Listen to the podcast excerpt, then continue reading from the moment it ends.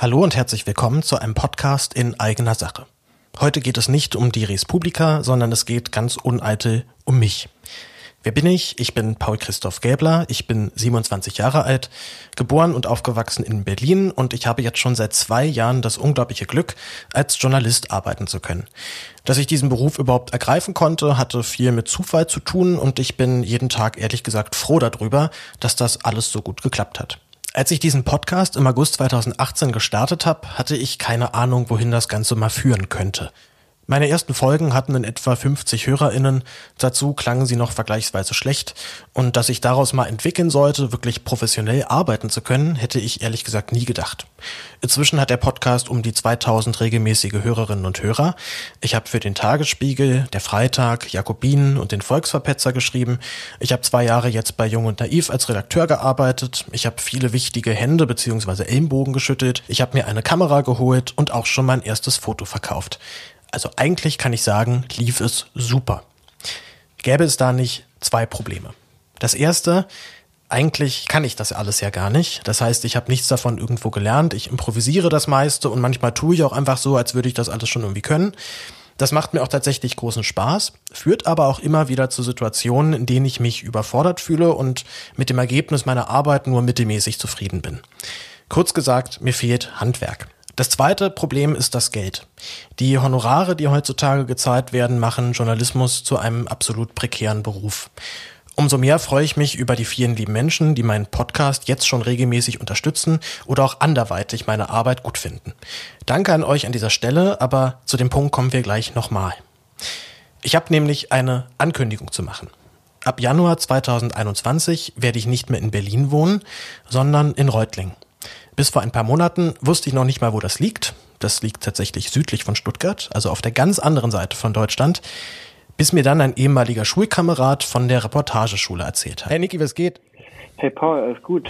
Deshalb habe ich Niklas Liebetrau angerufen, der die Reportageschule erst vor wenigen Tagen erfolgreich abgeschlossen hat. Konntet ihr jetzt entspannten Abschied feiern und so weiter, oder? Naja, das war sehr limitiert, ehrlich gesagt. Mhm. Normalerweise ist es ja so, dass du in der Reportageschule ein großes Fest zum Abschied bekommst, wo wahnsinnig viele Leute kommen, Alumni, äh, der neue Jahrgang, der für den scheidenden Jahrgang kocht.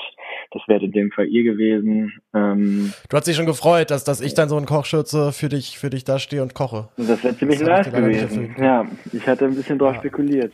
Was Niklas mir sonst noch über die Schule erzählt hatte, klang fantastisch. Man fährt hinaus in die Welt, man sucht nach Geschichten und schreibt sie anschließend auf. Mit anderen Worten, ein ganzes Jahr lang schreiben lernen. Zusammen mit anderen Kolleginnen und Kollegen, die auch gerne schreiben. Ach, ich glaube, in erster Linie haben wir uns alle sehr, sehr stark weiterentwickelt. Das ist schon krass, wenn man sich jetzt mal so Texte von uns anschaut äh, vom Anfang des Jahres oder auch einfach mal ein Foto vom Anfang des Jahres. Äh, wir haben uns echt irgendwie persönlich und qualitativ deutlich verbessert und verändert. Und wie die Stimmung in der in der Klasse ist, ne, ich, man wird halt einfach über dieses Jahr man sitzt ja im Prinzip jeden Tag äh, acht, neun Stunden zusammen und dann bleibt ja auch nicht viel Zeit, noch andere Leute dort in diesem kleinen Städtchen Reutlingen kennenzulernen. Deswegen verbringt man dann meistens auch noch die Abende miteinander. Also man sieht sich eigentlich ununterbrochen und daraus wird dann natürlich irgendwann auch so eine sehr eingeschworene Gemeinschaft. Ähm, man kennt sich sehr gut, äh, man, man kann sich gut einschätzen, man kann auf den anderen Rücksicht nehmen. Und äh, das ist, glaube ich, auch so, so ein übergeordnetes Ziel dieser Schule, die, was auch die Schule, glaube ich, von anderen Journalistenschulen unterscheidet, ist eben, dass da ja fast so vielleicht die Vorstufe eines kleinen Kollektivs am Ende steht. Und ähm, dass man eben lernt, dass Journalismus halt kein Einzelkämpferberuf ist, wie das lange Zeit ja immer geglaubt wurde, sondern dass es Teamarbeit ist und dass du immer besser bist, wenn du Leute um dich rum hast, die deine Texte redigieren, bevor sie in die Redaktion gehen, die äh, mit dir Themen besprechen, die vielleicht mal mit dir mitgehen, wenn es irgendwie eine aufwendige Recherche ist. All diese Punkte, die werden da in dieser Schule echt gelebt. Und das geht dann eigentlich noch über diesen Jahrgang sogar hinaus. Ähm, es ist dann eigentlich so ein bisschen so eine äh, kleine Reportagenschulen-Familie, äh, würde ich sagen. Warum ich also glaube, dass diese Schule für mich genau richtig ist? Weil sie einen darauf ausbildet, als freier Journalist zu arbeiten, sprich seine eigenen Themen und Recherchen an Zeitungen, das Radio oder auch ans Fernsehen zu verkaufen. Die Ausbildung dort dauert ein knappes Jahr, danach schließen noch individuelle Praktika an. Ich mache jetzt Praktikum bei der Zeit im Osten und bei dem Leiter damals habe ich äh, eben vorgesprochen und der sagte dann, ja, wir haben echt gute Erfahrungen mit der Reportageschule gemacht. Ähm, wenn, wenn zu uns Leute von der Nannenschule kommen, dann wollen die immer schon das große Essay schreiben und die Leute von der Reportageschule, das sind so richtige Arbeitstiere, die machen halt alles, die gehen halt raus auf die Straße, die recherchieren die Reportagen, die gehen richtig rein und sind sich für nichts zu schade. Warum ich an diese Schule möchte, hat aber auch noch einen persönlichen Grund. Denn ehrlicherweise sind mir die letzten zwei Jahre fast schon ein bisschen zu schnell gegangen. Mein Kaltstart in den Redaktionsalltag begann beim Tagesspiegel, wo ich mich irgendwann in der Online-Redaktion wiederfand und aus dem Nichts heraus journalistische Texte geschrieben habe. Nach anfänglichen Startschwierigkeiten lief es eigentlich echt gut, aber die Corona-Krise hat mir leider einen Strich durch die Rechnung gemacht. Über Jung und Naiv habe ich viele SpitzenpolitikerInnen kennengelernt, ich habe organisieren gelernt und ich durfte letzten Sommer sogar meinen eigenen Dokumentarfilm veröffentlichen. Aus dem Nichts heraus war ich also mittendrin im Berliner Politikbetrieb. Das war aufregend, sehr lehrreich, aber ehrlicherweise auch verwirrend. Auch deswegen glaube ich, dass mir ein Jahr im deutlich beschaulicheren Reutlingen gut tun würde. Natürlich, um danach mit vollgetankten Akkus und deutlich erfahrener wieder voll durchzustarten. Seit ein paar Monaten fahre ich ja regelmäßig auch auf die Demos der sogenannten Querdenkerbewegung und versuche so ein bisschen zu verstehen, was sich da abspielt. Nicht, dass man mich falsch versteht. Das Ganze macht mir riesigen Spaß und ich könnte mir für mein ganzes Leben nichts Schöneres vorstellen, als weiter Journalist und Reporter zu sein. Und dennoch merke ich in letzter Zeit sehr deutlich, dass mir nicht nur Handwerk fehlt, aber auch ein guter Mechanismus, um mich persönlich ein bisschen besser von dem abgrenzen zu können, was ich da in meiner Recherche so mache. Nun kommt der Haken. Das Ganze kostet nämlich Geld und leider gar nicht mal so wenig. Die Schule wird zwar subventioniert, kostet aber trotzdem 200 Euro im Monat, also insgesamt 2400 Euro übers Jahr verteilt. Hinzu kommen Miete für mein WG-Zimmer, Krankenversicherung, Verpflegung, meine Betriebskosten für Podcast und Website und so weiter. Das Ganze wäre eigentlich kein großes Problem. Es gibt verschiedene Stipendiate, auf die man sich bewerben kann und auf die ich eigentlich auch gute Chancen hätte. Leider haben mir die Stiftungen aber abgesagt. Auch hier fürchte ich ein bisschen, dass ich mit Corona einfach ein bisschen Pech beim Timing hatte. Da mir jetzt alle Stiftungen abgesagt haben, habe ich meine eigene gegründet und nenne sie Mai Stiftung 24 und ich hoffe, so genug Geld zusammenzubekommen, um mir diese tolle Ausbildung an der Reportageschule finanzieren zu können. Meine Familie fällt in dieser Hinsicht leider aus, sowohl weil wir nicht so wirklich viel Geld haben und andererseits, weil auch Teile meiner Familie der Arbeit, die ich mache, nicht gerade positiv gegenüberstehen. Vor ein paar Wochen hatte ich bei Twitter mal gefragt, ob mir vielleicht ein paar Menschen Geld zukommen lassen könnten, damit ich meine Reisekosten nach Leipzig zur Querdenker-Demo drin habe. Ich hatte halt gedacht, dass vielleicht so 50, vielleicht sogar 100 Euro zusammenkommen. Und letztendlich waren es stolze 836 Euro und 57 Cent. Diesen Menschen möchte ich jetzt gerne an dieser Stelle danken. Ich lese jetzt alle Menschen vor. Das wird ein bisschen dauern, aber ich finde, das ist es wert. Fangen wir an mit meinen Premium-Präsentatoren. Das sind also Leute, die mir per Banküberweisung schon seit längerem regelmäßig Geld zukommen lassen. Das sind auf der einen Seite Martin Rieback, der spendet 99 Cent. Andreas Sander spendet 5 Euro, Marcel Dost spendet 3 Euro, Johann Obank spendet 1 Euro, Jonas Liebig spendet insgesamt 5 Euro, Robert Martin spendet 1 Euro und Dominik Doktor ist mit 1,99 Euro dabei. Kommen wir nun zu denjenigen, die mir für die Recherche nach äh, Leipzig bzw. für die Querdenker gespendet haben. Matthias Schulze hat mit 25 Euro gespendet und dazu Mutzulage geschrieben. Vielen lieben Dank. Severin Gröber ist mit 2,50 Euro dabei, Michael Kranz mit 4,89 Euro.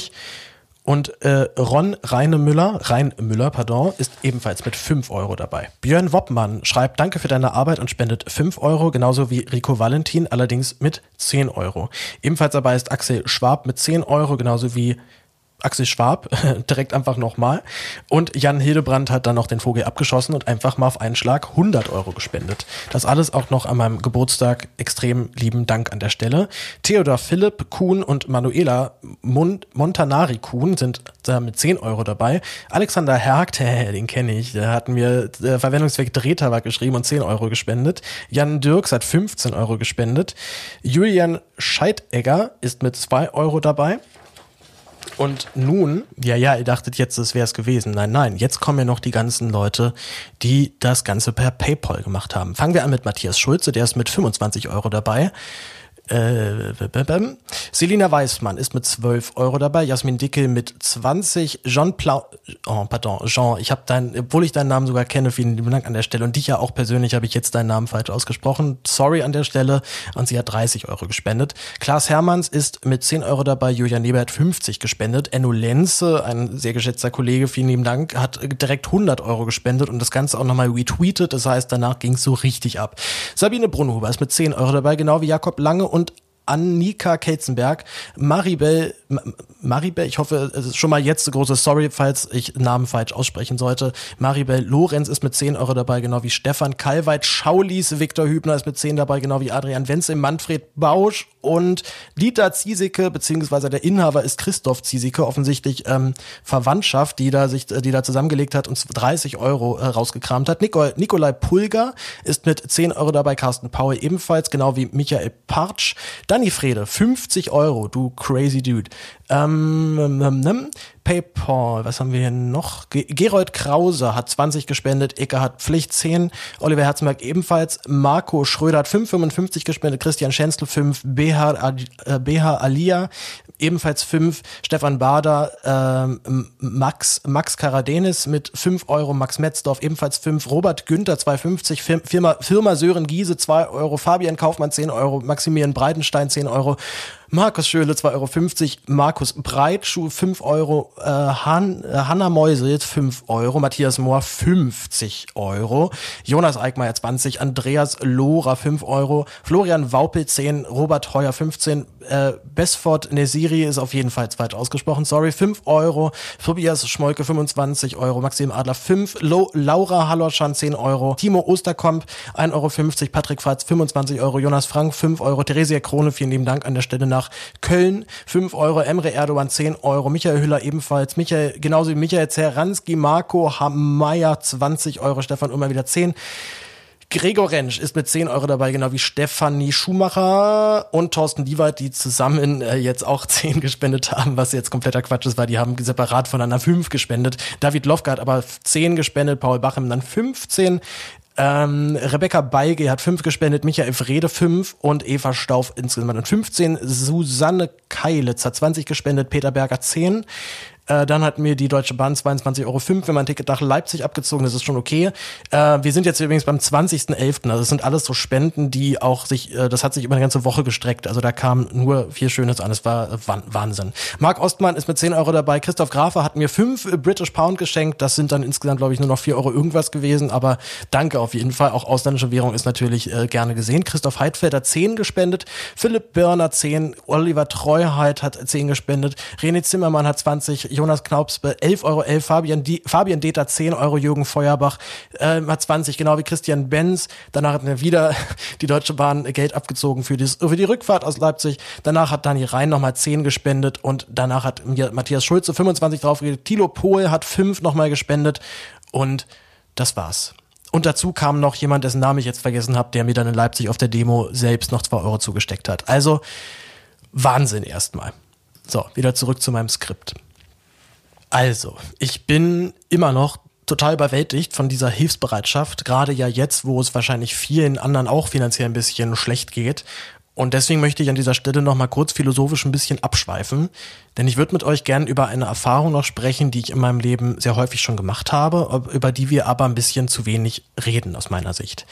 Ich war vor drei Jahren mal bei Eva Schulz eingeladen und habe über mein Aufwachsen mit Hartz IV gesprochen. Wie ungerecht dieses System ist, erkennt man meiner Meinung nach schon daran, dass Kinder im Bedarfshaushalt, also in dem Fall dann ich, davon abgehalten werden, selber arbeiten zu können, Denn alles Geld, was man als Teil der Bedarfsgemeinschaft verdient, wird dann auf den gesamten Haushalt angerechnet. Das heißt also, wenn ich arbeiten gegangen bin und Geld verdient habe, dann konnten meine Eltern entweder mit deutlich weniger Hartz IV rechnen im nächsten Monat oder ich hätte es einfach ihnen ausgezahlt. Ähm, meistens lief es halt dann so, dass das Jobcenter das einfach einbehält. Das heißt, wenn ich zum Beispiel einen Nebenjob gemacht habe, wo ich sag mal 10 Euro verdient hätte, hätte ich davon aber dann nur 2 Euro pro Monat behalten dürfen. Das ist so schreiend ungerecht und ähm, ist für mich auch weiterhin heute immer noch ein Grund, auch dafür zu kämpfen, dass das besser wird. Warum erzähle ich das jetzt alles? Weil ich es zwar auf der einen Seite immer schon so ein bisschen kenne aus meinem, aus meinem Leben, dass ich dann auch finanziell auf andere ein bisschen angewiesen war und das tatsächlich auch manchmal extrem nervt. Aber so ungerecht man das manchmal auch empfinden mag, arm aufzuwachsen, dann auch mit so einer Hartz-IV-Schranke, so schön ist es dann auch gleichzeitig, dass man immer wieder regelmäßig die Erfahrung macht, dass einem Menschen in seinem Umfeld helfen. Seien es jetzt Familien von Freunden, die mich früher mal in den Urlaub mitgenommen haben oder entfernte Verwandte, die anderen mal Geld zu stecken oder eben auch wie jetzt fremde Personen aus dem Internet, die mir meine Recherchen bezahlen und mich dann anschließend mit lieben Nachrichten und Danksagung überschütten und das ist ehrlich so schön zu erfahren, wie viele solidarische Menschen es dann immer wieder da draußen doch gibt. Und äh, bringt mich vor allem immer dann doch zu dem Gedanken, mal wieder festzuhalten, wie geil Social Media eigentlich halt sein kann. Ich glaube, dass wir das manchmal nicht mehr wirklich auf den Schirm haben, was das für eine Kulturrevolution weiterhin bedeutet, das Internet. Dass es mir jetzt eben als Amateur möglich gemacht hat, meine Arbeit sofort unkompliziert für jeden Menschen auf der Welt zugänglich zu machen und dann auch noch in Echtzeit mit diesen Menschen kommunizieren zu können. Und ja, wir lernen jetzt gerade auch aktuell, was für Schattenseiten das Ganze hat. Aber ich glaube ehrlich gesagt weiterhin daran, dass die positiven Kräfte, die das Internet freigesetzt hat, immer noch überwiegen. Ähm, genug Geschwafel. Wir kommen jetzt zum Punkt. Ich brauche Geld. Wie viel in etwa? Es gab ein Stipendium, mit dem hätte ich 1000 Euro im Monat bekommen. Mit 1000 Euro im Monat kommt man meiner Erfahrung nach immer ziemlich glatt irgendwie durch. Das bedeutet also 1000 Euro wäre so der maximale Wunschbetrag und ich weiß natürlich, dass das ein hochgestecktes Ziel ist. Fassen wir also meine Kosten einmal kurz zusammen. Da wären 200 Euro Schulgeld, 250 Euro Miete in einer Achter-WG mit zwei Hunden und einem großen Haus, das habe ich mir schon geklärt, freue ich mich auch sehr drauf. 110 Euro Krankenversicherung, 8 Euro im Monat für den Podcast, 10 Euro im Monat für die Website, 10 Euro im Monat für meinen Blog. Das sind insgesamt 588 Euro. Bis jetzt kommen bereits 18 Euro im Monat regelmäßig von meinen Premium-Förderern, äh, was Podcast und Website nahezu egalisiert. 200 Euro kommen auch noch von meiner Mama. Großen Dank an der Stelle und an meinen Kollegen, an lieben Kollegen Karl Grünberg auch noch, der sich jetzt schon als Förderer für Mai Stiftung 24 registriert hat. Das bleibt aber trotzdem noch so ein Loch von rund 310 Euro, die jetzt aktuell fehlen. Wirkliche Rücklagen habe ich jetzt nicht mehr, auch wenn das letzte Jahr finanziell an sich gar nicht mal so schlecht lief. Ähm, ganz viel Geld ist auch in Altlasten gegangen und dazu noch viel technische Anschaffungen, Kameraausrüstung, Podcast-Equipment, vernünftige Monitorboxen und so weiter und so fort. Das Ganze ist ja dann doch sehr techniklastig, was ich mache. Nicht kalkuliert sind jetzt übrigens auch noch Verpflegung, aber ich finde 310 Euro wären als realistisches Ziel für Mai Stiftung 24 sehr gut gesetzt. Andere Möglichkeiten, beispielsweise durch Nebenjobs, das wird sich zeigen, wenn ich dann vor Ort bin. Aktuell ist die Jobsituation ja gerade durch Corona nicht so gut. Gerade in der Gastronomie und in der Promotion, wo ich früher mal viel gearbeitet habe, da ist gerade einfach nicht mehr so viel da. Ähm, aber wie gesagt, das wird sich auch erst so richtig klären, wenn ich dann vor Ort bin und auch wenn ich halt weiß, wie arbeitsintensiv ist eigentlich die Schule und ob ich halt dann auch mal zusätzlich zu einer 40, 50 Stunden Woche noch mal 10, 20 dann in irgendeinem Bäcker stehen möchte. Das sei auch mal dahingestellt. Allerdings würde ich es natürlich dann auch machen, wenn es nicht anders geht. Das Wichtigste allerdings, die Texte, die ich da schreibe, die schreibe ich eben nicht für die Schule, sondern ich schreibe sie auch, um sie dann zu verkaufen. Das haben mir auch schon viele frühere Schülerinnen und Schüler bestätigt, dass das mit dem Texteverkaufen auch ganz gut klappt. Gerade die Stuttgarter Zeitung, die ja dort in der Region ist, ist wohl ein gnädiger Abnehmer für Autorenstücke und im besten Fall kriege ich ja auch noch meine Fotos ein bisschen besser verkauft. Das bedeutet also, irgendwie wird's schon reichen. Zumindest hoffe ich das und zähle da auf euch und hoffe, dass ihr die Idee, die ich da habe, gut findet und auch unterstützenswert findet, um die Mai Stiftung 24 richtig fett zu pushen. Ich danke euch allen fürs Zuhören. Ich bedanke mich bei Niklas Liebetrau, dass er sich die Zeit genommen hat. Ja, ich drücke dir die Daumen, Paul. Alles danke, Mann. Ciao, ciao. Ciao. In den Show Notes findet ihr jetzt den Link zu meiner Stiftung. Ihr könnt dort per Banküberweisung, per PayPal und sogar per Kreditkarte bezahlen, wenn ihr das möchtet. Es geht wirklich um jeden Euro und wenn ihr wollt und wenn ihr könnt, am besten regelmäßig. Das gibt mir ein bisschen die Sicherheit, meine Zeit auch besser planen zu können. Aber einmalige Spenden, gerade jetzt an Weihnachten, sind sehr gerne gesehen. Umzug und so weiter kostet ja schließlich auch Geld. Vielen lieben Dank an alle, liebe Grüße und bis bald. Ciao.